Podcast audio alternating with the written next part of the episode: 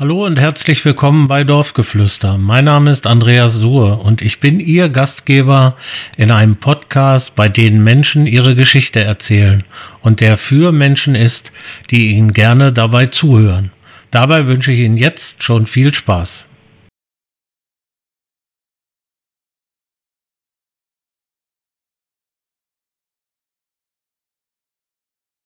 Heute zu Gast bei Dorfgeflüster ist Hans-Werner Diederich. Er gehört zum Team Ortsheimatpflege Holtense. Herzlich willkommen. Hans-Werner, schön, dass du heute Abend Zeit für unser Dorfgeflüster hast. Wir freuen uns sehr, heute bei dir zu Gast zu sein. Und wie das mittlerweile eine kleine Tradition ist, würde ich bitten, dich mal persönlich vorzustellen. Ja, ich heiße Hans-Werner Diederich, komme gebürtig aus Nörten-Hanberg. Dort habe ich meine Kindheit verbracht, bin dann sehr früh zu den Pfadfindern und anschließend zur evangelischen Jugend gelangt. Nach dem Schulabschluss habe ich eine Lehre begonnen, Gas- und Wasserinstallateur in Göttingen. Gleichzeitig habe ich natürlich immer in dieser Jugendarbeit weitergearbeitet und lernte sehr früh einen Diakonpraktikanten kennen, der mich später durch mein ganzes Leben begleitet hatte. Das war Horst Roders. Der war damals noch Diakonpraktikant. Jawohl, der war damals Diakonpraktikant bei Diakon Krause in Krone. Und wurde dann nach seiner Ausbildung, als er fertig war, wurde er Kreisjugenddiakon im Kreis Göttingen und auch noch Berufsschullehrer für Religion an der damaligen Berufsschule Göttingen. Ja, Berufsausbildung hatte ich angesprochen.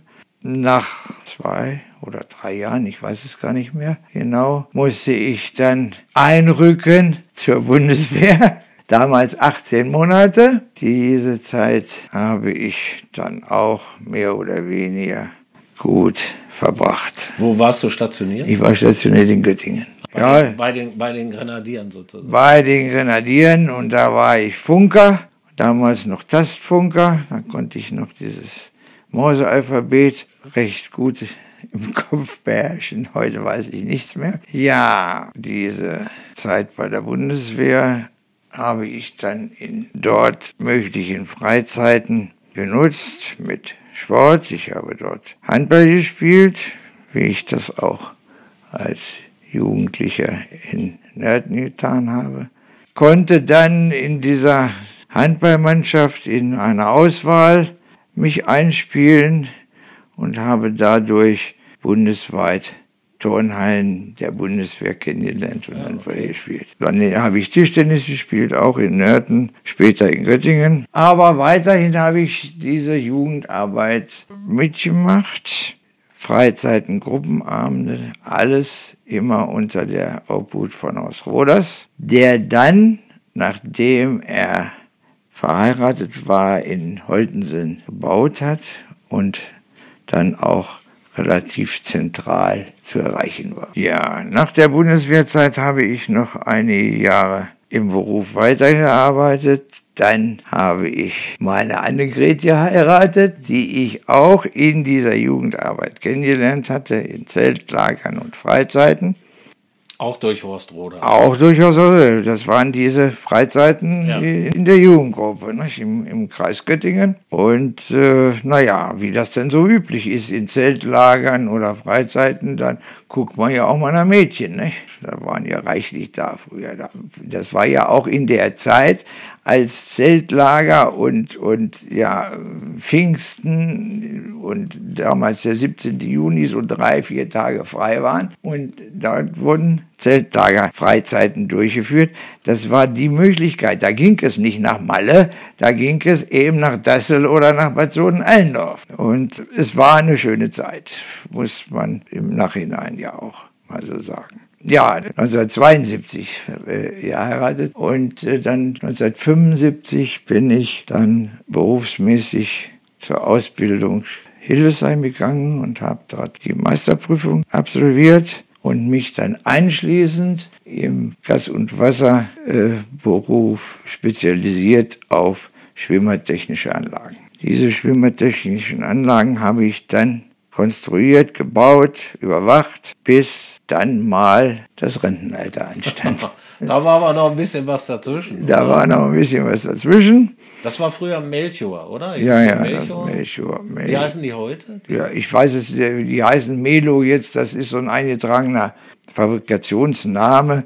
Das ist aber nach meiner Zeit gewesen. Also zu meiner Zeit hieß das Melchior in, und, und Göttinger Schwimmertechnik. Das waren dann also so mehrere Firmen, die waren also auch mit, mit, nach der Grenzöffnung mit mehreren Standorten, hauptsächlich in den neuen Bundesländern, auch in Bremen und Kassel vertreten. Das war dann also schon, schon Was hat dich denn damals angetrieben, in diesem Bereich Schwimmbadtechnik zu? Naja, das war ja, ich, als ich 1976 von der, von der Meisterschule zurückkam, da war es ja nicht so, dass man mal so schnell äh, um die Ecke gehen konnte und eine Arbeitsstelle finden, die irgendwie irgendwie auch dem Berufsbild und den Vorstellungen angemessen war. Und dann habe ich da in dieser Schwimmbadbranche zunächst ja auch erstmal mit Sanitär- und Heizungsbau angefangen, habe das auch in der Firma etwas forciert, aber da das Anzahl der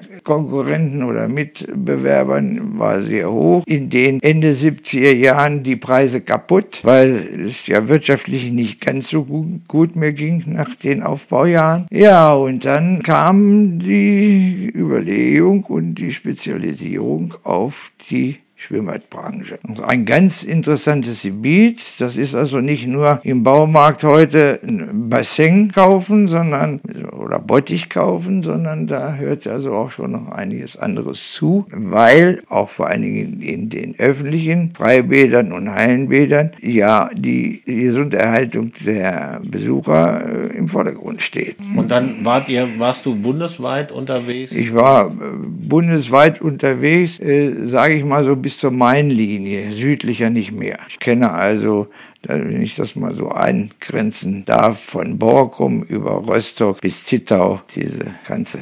Und waren da auch ein paar interessante Kunden dabei? Also äh, jemand, den man vielleicht äh, nicht jeden Tag auf der Straße trifft? Erinnere mich, du hast mir mal erzählt, dass du bei Gigi Anderson. Ja, bei Gigi Anderson war ich auch mal. Der hat also auch sich ein privates Hallenbad eingeschafft und das haben wir gebaut, auch betreut in der Zeit. Naja, und Hotelbäder oder eben auch öffentliche Freibäder. Ich habe also sehr viel äh, Zeit in, in Göttingen verbracht, in dem Freibad Brauweg. Das wurde, das Jahr weiß ich nicht mehr, total saniert. Das Wiener Freibad wurde saniert. Mittlerweile ist es ja komplett umgebaut in den letzten Jahren. Das Kroner Freibad wurde mehr oder weniger so am Laufen gehalten. Das sollte eigentlich geschlossen werden. Dann kam die Idee, da ein Naturbad von zu bauen. Das ist aber auch erst nach meiner äh, beruflichen Zeit passiert. Ein ganz liebes Schwimmbad äh, habe ich betreut und auch Teil in, Abschnitten saniert. Das ist das Freibad, was die Göttinger nicht kennen. Das ist nämlich das Freibad Nikolausberg. Ein sehr schönes,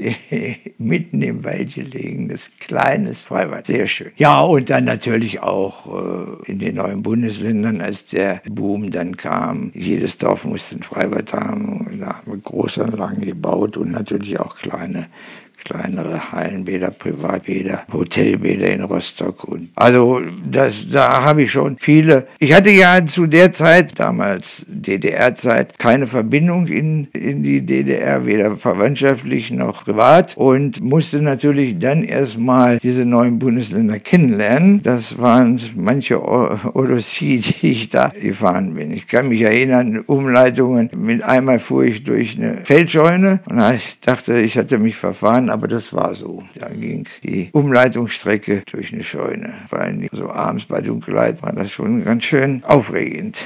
Das kann ich mir vorstellen. Das war schon aufregend. Zumal es da auch ja, dann nur ein Umleitungsschild gab und dann nichts mehr und irgendwie musste man sich da durchsuchen. Oder ähm, es gab ja damals auch noch kein Navi. ich wollte gerade sagen, da gab es den Dirke Weltatlas sozusagen ja, und ein paar Karten. Ja. Dann war das ja auch so ganz nett. Man suchte da irgendeinen Laden in den neuen Bundesländern in dem Dorf und kaufte sich eine Straßenkarte. Ja, und auf der Straßenkarte stand dann zum Beispiel Karl-Marx-Allee. Aber die gab es nicht mehr. Die Straße wurde umbenannt. Das war ja schon äh, sehr oft eine knifflige Angelegenheit, sich da durchzufinden. Da gab es dann äh, häufiger mal die Straße der Einheit. Ja, die, gibt es, glaube ich, in jedem die Ort. In, in, die gibt es in jedem Ort. Ja, das war so die berufliche Geschichte. Nochmal eine Frage. Dein Spitzname ist ja Hecke. Woher ja, denn das? Ja, das musst du mal erzählen. Mein, mein Spitzname ist Hecke in der, in der Kinder-, Jugendzeit und vor allen Dingen in der Zeit der Jugendgruppe. Heute ist dieser Name nicht mehr so geläufig. Ja, der kommt daher, weil meine Mutter immer erzählt hat, wenn ich aus dem Garten hinten im Haus in Nördnanberg zum Sportplatz wollte, bin ich durch die Hecke gekrochen, die da diesen Sportplatz eingrenzte. So bin ich also mit dem Namen Hecke auf. Jetzt später durch die Forschungsarbeiten in, im Familienbereich, kommen wir später wahrscheinlich noch drauf, bin ich dann dahinter gekommen, dass das eine Abkürzung des Mädchennamens meiner Mutter war. Die hieß, war nämlich eine geborene Heckelbold. Auch gut. Ja, das aber erst später. Ich wurde also da äh, sozusagen dumm gehalten. Ja.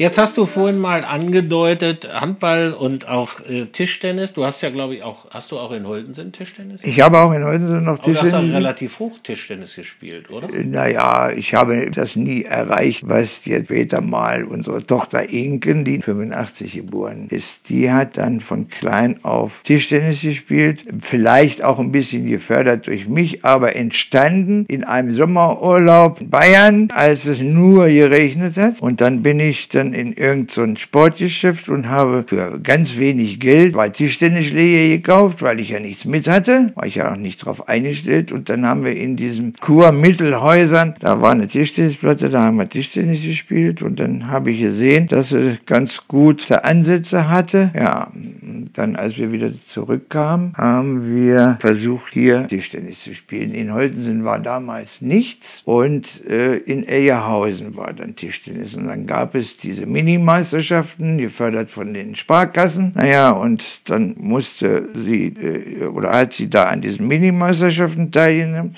musste aber auch Flöte spielen zu irgendeiner Veranstaltung hier im im Ort Holtensen. Die Mutter hat sie dann abgeholt in Längenwern. Das ging aber nicht, weil sie erst noch das Endspiel machen musste und den Pokal mitnehmen musste und kam dadurch natürlich zu spät zum Flöten nach Holtensen. Ja, und dann, wer die Minimeisterschaften gewonnen hatte, das waren die Kreisminimeisterschaften, war automatisch qualifiziert für die Bezirksminimeisterschaften, die dann in Allerlepsen stattfinden und so weiter. Ging das dann, bis sie dann später mal sich qualifiziert hatte für die norddeutschen Meisterschaften in Berlin. Und diese Geschichte ist eine ganz eigene.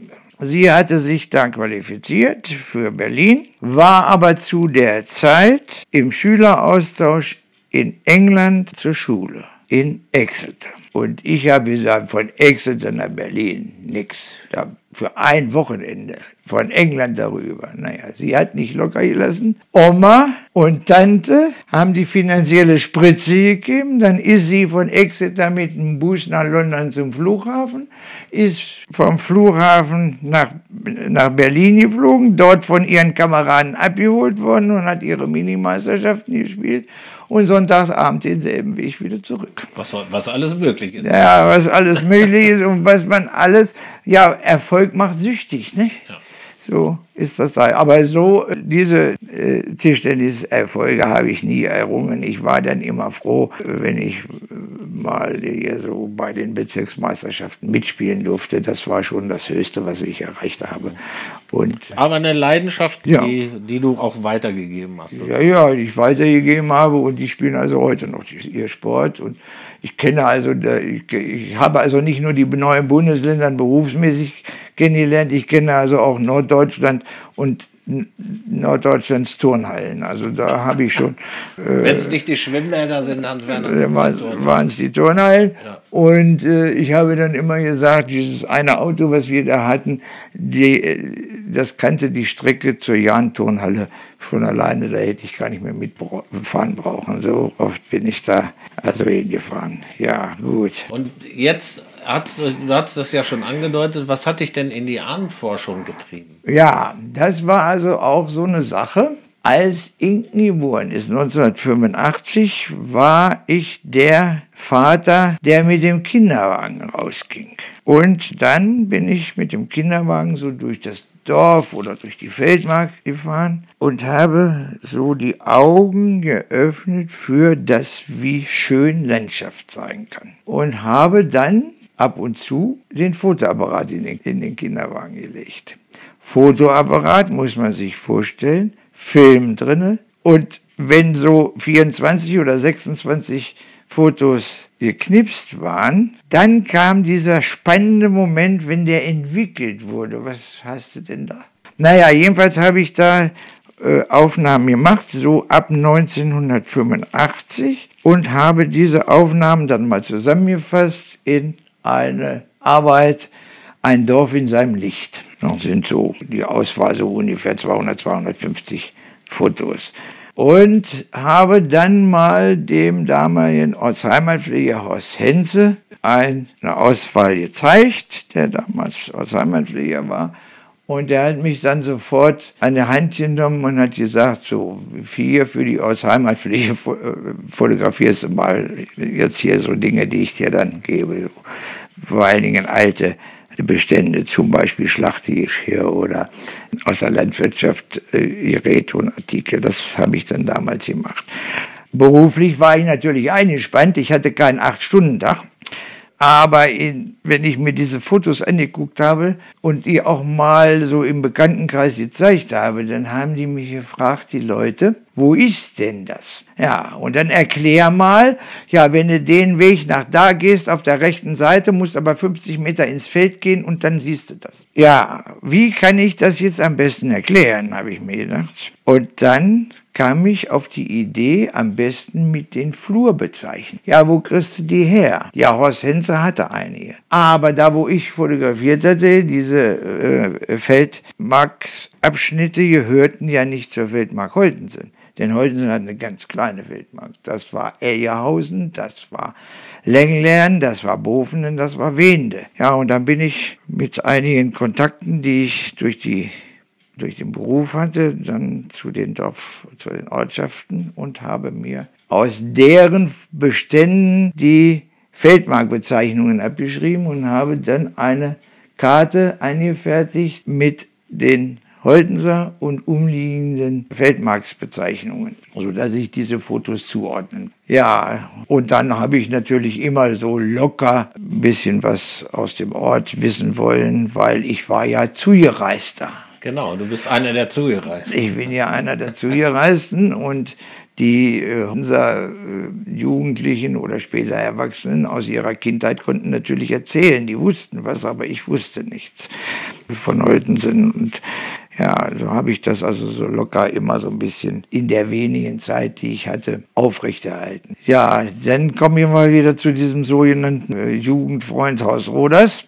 Der wurde ja dann später Pastor in Holt. Und anschließend, nachdem er auch dann in Pension ging, wurde er aus Heimatpflege, nachdem Horst Henze recht früh verstorben war, sein Bruder Jürgen Henze das Amt übernommen hatte und dann es an Horst Ruders abgegeben. Und durch die Verbindung mit Horst Ruders war ich dann natürlich auch wieder sofort wieder mit bei der Sache und habe da dann immer noch ein bisschen weiter mitgearbeitet. Zur 700-Jahr-Feier von Holtensen habe ich eine Fotodokumentation erstellt, die einzelnen Feierlichkeiten, die da über, sich über ein Jahr hinzogen, begleitet. Ja, das war also so ein bisschen dieses lose Interesse an, an dem Ort Holtensen und seiner Umgebung.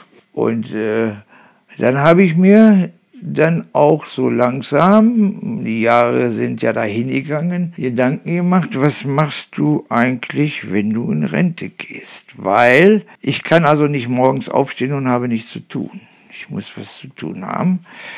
Und diejenigen, ich habe das auch erfahren, dass diejenigen, die Menschen, die in Rente gegangen sind, wenn sie kein Hobby und keine Aufgabe hatten, sehr schnell, naja, versauerten. Und auch bei einigen erlebt, dass sie sehr schnell das Hiesige verlassen haben. So habe ich mir gesagt, machst du in der Holdenser Dorfgeschichte weiter. Dann starben Annegrets Eltern, die Schwiegereltern, und das Bauernhaus musste leer geräumt werden. Ja, das ging also, sage ich mal so, dass wir keinen Container hatten. Es konnten alle Möbeln und so weiter, Einrichtungsgegenstände konnten vergeben werden. Aber ich hatte mir vorgenommen, alles, was geschrieben ist, wird nicht weggeben. Ja, und dann kam so der Tag, dass ich mich damit beschäftigte, ein bisschen vorher schon,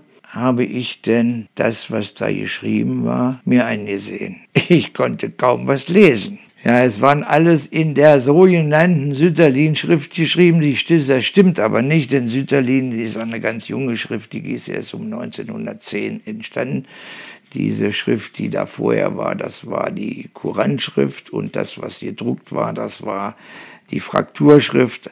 Naja, jedenfalls habe ich mich dort eingearbeitet und habe das dann alles lesen können. Wie hast du das hinbekommen, dich da einzuarbeiten? Ich hatte in der Schule deutsche Schrift, also diese Sütterlin-Schrift. Mhm. Natürlich ne, auch 50 Jahre nicht mehr gebraucht. Mhm.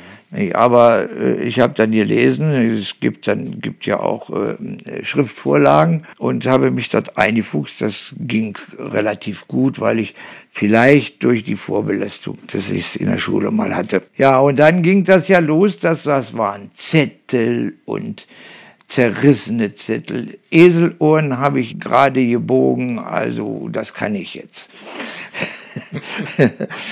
Und das waren Zettel, ungeordnete Briefe, und so weiter. Und dann habe ich gesagt, da musst du doch mal sehen, wie du damit zurechtkommst. Und dann habe ich das abgeschrieben und habe äh, das geordnet, alles. Das war, es ist ja sagenhafte Ordnungsarbeit, weil alles ist ja durcheinander gewesen. Ja, und äh, es fehlte vor allen Dingen in, in den geschichtlichen Abläufen fehlte eine ganze Menge. Äh, und wie kommst du daran? Und da hat ja Holtensen ein, von der Heimatpflege ein sehr gutes Archiv. Dort habe ich mich dann eingebracht in das Team der Ortsheimatpflege und habe dann mitsortiert und geordnet und natürlich das, was ich für mich brauchte, war dann auch für mich zugänglich. Aber das reichte mir alles nicht. Ich habe dann noch an verschiedenen Vereinen, Zusammenschlüssen teilgenommen. Die Genealogische Gesellschaft ist das, da kann man also sehr viel tun und habe eine ganze Menge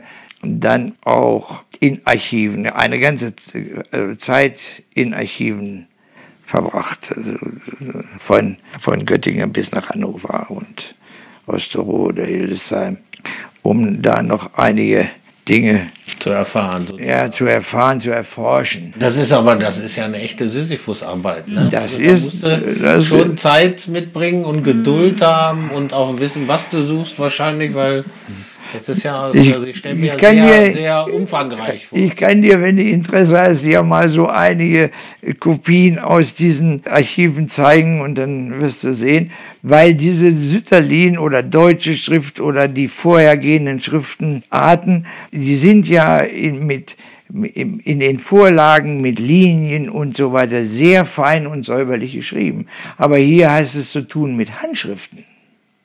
Und wenn ich meine Klaue mal so als äh, Beispiel nehme, die kann auch keiner lesen. Und die Pastoren damals, die ja die Kirchenbücher geführt haben, die einzigen Nachweise über Herkünfte von Familien aus früheren Zeiten, das heißt also vor 1876, erst dann wurden die Standesämter eingeführt, waren die Kirchenbücher die einzige Quelle zum Nachweis der Familienverläufe. Und Dazu muss man also auch wieder wissen, dass in den früheren Jahren, ich sage mal so 1700, 1800, die Pastoren ihre Tinte und ihren Federkiel und das Papier selber aus eigenen Mitteln kaufen mussten, dann haben die natürlich auch gespart an diesen Utensilien und haben nur das geschrieben, was unbedingt notwendig war, weil im Dorf kannte ja jeder jeden und wenn dann von Wilhelm gesprochen wurde, dann wurde Wilhelm beerdigt. Welcher Wilhelm das war, das stand da nicht drin in dem Kirchenbuch, aber die im Ort wussten. Und der Pastor wusste auch, wer mit wem heiraten durfte und so weiter. Das, äh, ja, das kommt dann da raus. Und das ist aber schon die Analyse von der Forschungsarbeit. Das ist, würde auch zu weit führen, da in die Einzelheiten zu gehen. Ihr habt ja mit der Ortsheimatpflege auch mittlerweile einige Bücher rausgebracht. Ja, das, da wollte ich jetzt als nächstes äh, zu kommen. Durch diese ganzen Schriftstücke, die ich dann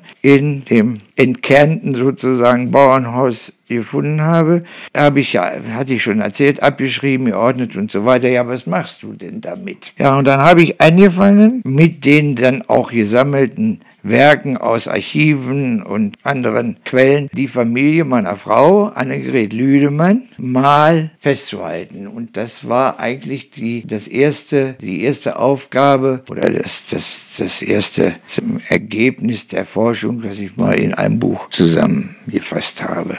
Da kam natürlich, weil in diesem Dorf Holtensen ja nun fast jeder mit jedem verwandt ist, kam natürlich auch die Frage, wie hängt der dann mit dem zusammen und so. Wie haben sich die Familien hier entwickelt? Und dann haben wir uns überlegt im Team der Alzheimerpflege, nach den schon bestehenden Vorbildern, also wir waren ja nicht diejenigen, die das erfunden haben, an ein Ortsfamilienbuch zu erstellen. Dann ging das Problem wieder los. Wo sind die Unterlagen dazu. Also Kirchenarchiv. Das Kirchenarchiv ging von 17 oder 1680, das also das Kirchenbuch der der Holtenser Kirchengemeinde, die damals mit Lenglern zusammen in einer Parochie war, die Sucherei wieder los. Ich habe also viele, viele Stunden im Kirchenarchiv verbracht. Ich kann mich erinnern, dass Elsa Vollmer, unsere Ortsheimatpflegerin, 100 Jahre Kirchenbücher abgeschrieben hat die wir dann übernommen haben. Naja, und dann war das eben nur noch in Form zu bringen und mit Kennnummern zu versehen, dass man seine, dass jeder seine eigene Familie und seine eigene Herkunft verfolgen konnte, soweit das die Unterlagen hergeben. Es sind also Lücken dort, wo einfach ein Kirchenbuch mal zehn Jahre nicht geschrieben ist. Zum Beispiel ja, gut. Aber das ist dann äh, entstanden, für, äh, ist auch veröffentlicht worden, es hat also auch, glaube ich, im Ort ganz gut Anklang gefunden. Dieses Kirche, dieses Ortsfamilienbuch wird also ständig weitergeführt, intern für im, im Archiv, sodass also Leute, die da ihre Familien nachforschen wollen, dort äh, da auch die Daten finden. Vor allen Dingen äh, die Daten der jüngeren Zeit, die in dem Buch nicht veröffentlicht werden durften, siehe unser Datenschutzgesetz. Ja, ich wollte gerade sagen, wir sind ja jetzt im Jahr 2021. DSGVO, die Datenschutzgrundverordnung, greift ja dann auch wahrscheinlich bei euch. Ne? Naja, die, bei uns greift mehr das Persönlichkeitsrecht. Und das Persönlichkeitsrecht besagt, dass wir Daten von Menschen nur veröffentlichen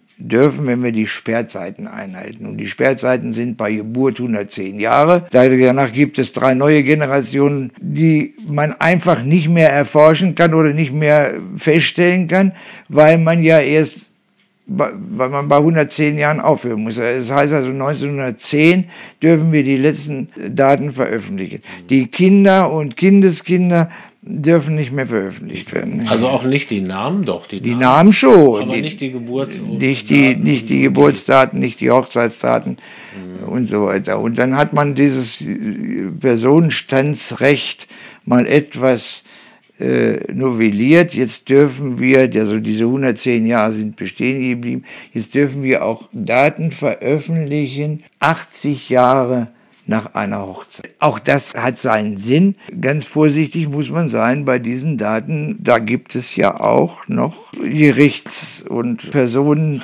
Fristen sind Fristen, Fristen ne? zum, Beispiel, zum Beispiel Erbrecht und äh, die Streitigkeiten, die dadurch entstehen.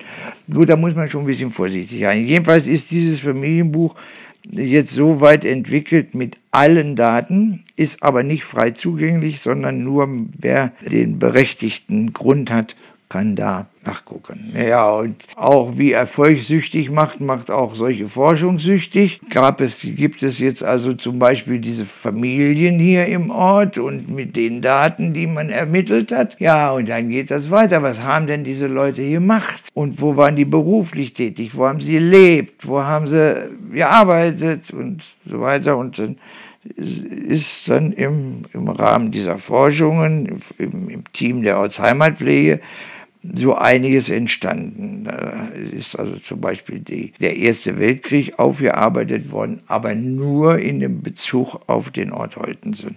Dann sind die, ist der, die, die, die erste Erwähnung des Ortes mit den baulichen Fortschritten bis in die heutige Zeit, Veränderungen und so weiter erschienen als Dokumentation Geschäfte, Firmen, äh, landwirtschaftliche Unternehmen in einem anderen Buch und Zurzeit liegt der Fokus auf der Geschichte von 1920 bis 1946, 47. Das ist zurzeit in Bearbeitung. Zu diesen erstellten Büchern haben wir dann auch immer Ausstellungen, öffentliche Ausstellungen angeboten. Jetzt haben wir Corona, da geht das nicht. Wir haben also diese Ausstellung, die dann den Zweiten Weltkrieg behandelt, schon anderthalb Jahre verschoben und hoffen, dass das vielleicht in diesem Jahr dann irgendwann möglich ist, durchzuführen. Und zu diesem Zeitpunkt, wenn diese Ausstellung durchgeführt wird, gibt es dann auch wieder ein Buch aus der Schriftenreihe mhm. äh, Heutensens, der den Zweiten Weltkrieg behandelt. Wie, wie, lange braucht ihr, bis so ein Buch fix und fertig ist? Naja, wir Kann man das sagen? Das ist unterschiedlich. Also dort, wo sehr viele Unterlagen im Archiv vorhanden sind, das ist also diese Zeit von der ersten Erwähnung Holdensens bis, sag ich mal, 1750 äh, oder so da ist einiges da, das muss gesichtet werden, das muss äh, sortiert werden, das wird, muss abgeschrieben werden, das dauert so, dann sage ich mal anderthalb Jahre, ein Jahr. Diese Geschichte, Zweiter Weltkrieg, die ist schon, ähm, wir haben praktisch eine ganze Menge, aber dadurch, dass wir Zeit haben, können wir das immer noch ergänzen. Aber da braucht man schon zwei bis drei Jahre zu, zumal es auch eine ganze Menge Fotografien gibt, die einmal im Archiv sind und einmal auch bei den Privatpersonen. Aber wie das früher so war, es hat ja keiner drauf geschrieben, wie, wer ist diese Person. Also geht diese mühselige, akribische Suche los, wer ist das? Das war ja vor 1860 nicht möglich, da gab es keine Fotografie. Ja. Da brauche, brauchte man das nicht zu tun. Ja. Ja, wir kommen jetzt zum Ende dieser Folge und natürlich, Hans-Werner, auch an dich die Frage, was, du bist ja als Zugereister, kannst das ja vielleicht anders beurteilen. Was magst du denn am Ort Holtensen und wo siehst du denn noch Verbesserungsbedarf, so am dörflichen Leben oder auch an den Dingen, die dich so in Bezug auf die Ortsheimatpflege umtreiben? Ja, was äh, ich an diesem Ort eigentlich, seitdem ich hier bin, interessant und auch nicht in jedem Ort antreffbar fand, war dieser örtliche Zusammenhalt. Vereine, die äh, hier im Ort sehr gut zusammengearbeitet haben, also auch mit, und da komme ich ja praktisch her, aus der kirchlichen Arbeit, wenn ich, wenn ich zurückdenke an an die Zeiten, als Horst Roders hier in voller Schaffungskraft stand, die Gemeindetage, die hier stattfinden. Wir haben dann Kirchenkirmes dazu gesagt. Das war, und die, die Menschen, die dann an allen Ecken und Kanten mitgeholfen haben, das war schon nicht alltäglich, was da hier gewesen ist. Natürlich gibt es da auch hier und da äh, Dinge, die mal nicht so gut laufen, aber da muss man denen eben halt drüber wegsehen. Ja, was äh, den Ort sehr belastet hat, war in den vergangenen Jahren der Straßenverkehr, der hier äh, in, in Richtung Solling und Richtung Norden komplett durch den Ort ging. Da gab es damals, kann ich mich erinnern, schon eine Initiative und Möglichkeiten, den damaligen äh, Autobahnzubringer so anzulegen, dass die An- und Abfahrten in das Industriegebiet gelegt werden sollten. Es gab damals äh, Bürgerinitiative, Unterschriftensammlung, kann ich mich erinnern. Das ist aber alles verworfen worden, so dass dann also noch mindestens 30 Jahre dieser Verkehr hier durchfuhr. Das ist mittlerweile durch die Schaffung der Umgehungsstraße hier abgestellt worden und Holtensen ist ja sehr ruhig geworden. Das hat natürlich für die Bevölkerung äh, sehr großen Vorteil. Es gibt also diese, diese Lärm und nicht mehr, es gibt diese Staubbelastung nicht mehr. Aber die andere Seite ist, Holtensen ist dadurch ein Sackdorf geworden und wie in vielen dörflichen, ländlichen Gegenden gibt es nichts mehr, was hier dazu führen könnte, geselliges Leben aufzubauen. Die Vereine schmilzen immer mehr. Das hat also auch wieder was mit der Lebensart und Weise, schulische Belastungen äh, zu tun. Die andere Seite ist, man kann hier nicht mehr einkaufen. Es gibt hier nichts mehr wie in allen oder in vielen Ortschaften auch. Das ist schon nicht so schön, nicht das mal so sagen darf. Auch die ganze gesellschaftliche Zusammenarbeit hat sehr nachgelassen dadurch, dass also auch dieser, sage in Anführungsstrichen, super aktive Horst Roders nicht mehr da ist. Die Kirchengemeinde Holten jetzt mit Elihausen und Esebeck zusammengelegt worden ist. Früher gab es in Elihausen ein Pastor, ein Pastor in Holtensen. Jetzt gibt es ein Pastor für alle drei. Und ich glaube noch nicht mal, dass es eine ganze komplette volle Stelle ist, die dann diese drei Ortschaften zu versorgen hat. Dadurch ist natürlich auch die Zeit nicht mehr vorhanden, um solche Dinge wie die Kirchenkirmes aufrechtzuerhalten. Das findet jetzt alles in einem kleineren Rahmen statt. Das ist also das, was das gesellschaftliche Leben ist also sehr eingeschränkt im Ort wobei es im Vergleich zu anderen mir bekannten Orten immer noch ein recht hohes Niveau hat. Mhm. Was wünschst du dir denn für 2021, wenn du Wünsche äußern dürftest, dann mach das jetzt mal. Naja, was wünscht man sich in Corona-Zeiten? Gesundheit, Gesundheit, Gesundheit. Ja. Was ich mir für mich noch für diese Forschungsarbeiten wünschen würde, ist, dass die Archive schnell wieder aufhaben, dass ich da weitermachen kann. Die alle zu? Alle zu. Alle, alle zu. Also alle. es gibt auch keinen eingeschränkten mit es, Maske. Es gab da im, nach, dem, nach dem ersten Lockdown gab es im, im Kirchenarchiv eine Möglichkeit, dass an allen, also das montags, nachmittags drei Stunden lang ein Besucher das forschen. Heißt, du, du, musstest dich forschen anmelden? Konnte. Naja, nun weißt du ja, wann du drankommst. Ne? Ja. Welchen Montag, Wenn, welchen Montag konnten sie dir noch nicht sagen? Nein, ich ja. habe das, hab das dann auch in, in der Zeit habe ich, hab ich das gelassen. Ich müsste also noch, ich habe noch, noch Fragen in, in Nordheim, in Heimbeck, die ich da zu tun hätte. Aber das geht jetzt nicht und das muss eben halt warten.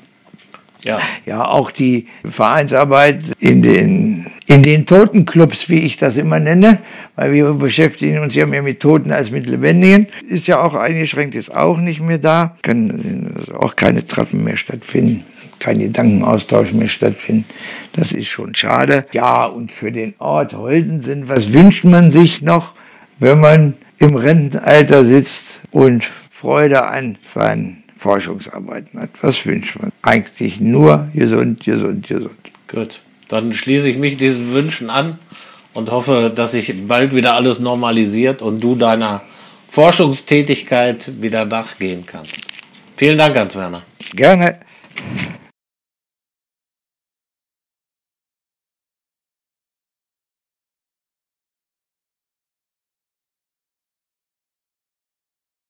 Das war Hans-Werner Diederich, Mitglied im Team Ortsheimatpflege Holtensen